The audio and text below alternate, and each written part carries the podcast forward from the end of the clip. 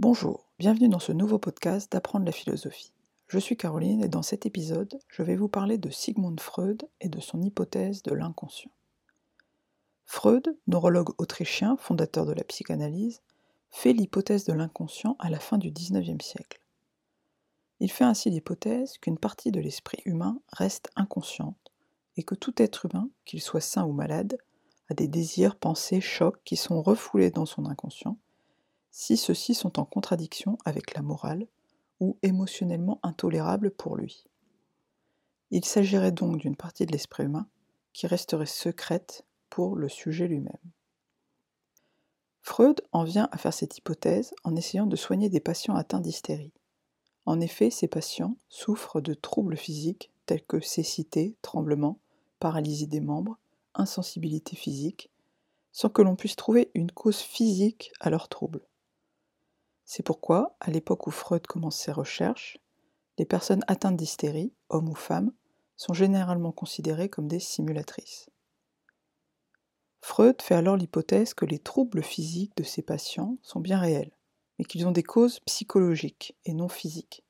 C'est ce qu'il appelle des névroses, c'est-à-dire que le patient souffre de troubles physiques qui ont une cause psychologique. En l'occurrence, il explique les troubles physiques par l'existence d'un conflit psychique important chez le patient. Il s'agit selon lui d'un conflit inconscient entre des désirs ou chocs refoulés qui veulent se manifester à la conscience et le surmoi, c'est-à-dire le censeur moral, qui repousse ces désirs dans l'inconscient. En effet, les symptômes physiques apparaissent parce que selon Freud, ce qui est refoulé tend à revenir à la conscience et se heurte alors au surmoi de l'individu, c'est-à-dire à sa conscience morale. C'est alors ce conflit psychique, s'il est important, qui va produire des troubles physiques ou comportementaux. Parmi ces troubles, il y a l'hystérie que nous avons vu, mais également les névroses phobiques ou les névroses obsessionnelles. Cette hypothèse de Freud fait scandale et provoque le rejet d'une grande partie des médecins de son époque qui n'envisagent pas qu'un symptôme physique puisse avoir une cause psychique. Plus encore, cette hypothèse de l'inconscient choque, car elle remet en question l'idée que les êtres humains sont capables de maîtriser leurs pensées. Avec l'hypothèse de l'inconscient, il faut admettre que nous ne sommes pas totalement maîtres de notre esprit. Une partie nous échappe. Et qui plus est, une partie qui semble importante. Freud fait cette hypothèse et entreprend donc d'essayer de soigner ses patients. Pour cela, il va fonder et faire évoluer la psychanalyse. En effet, au début de ses travaux, Freud pense que les troubles du patient sont causés par des secrets que le patient cache intentionnellement. Il dit ainsi dans Psychothérapie de l'hystérie, je cite, Il s'agit surtout pour moi de deviner le secret du patient et de lui lancer au visage. Il est généralement obligé de renoncer à le nier. Vous voyez que la démarche du médecin consiste alors à faire parler le patient afin qu'il trahisse en partie son secret. Le médecin pourra alors deviner le secret et obliger le patient à l'admettre, ce qui guérirait les troubles, selon Freud. Freud conçoit donc dans un premier temps le travail du médecin comme une lutte pour faire dire au patient le secret qu'il cache.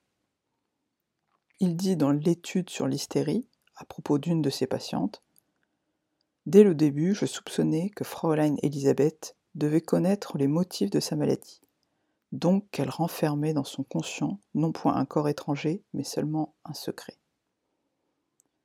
Freud admettra ensuite s'être trompé sur ce point et fera au contraire l'hypothèse que certains secrets sont inconscients pour le patient lui-même.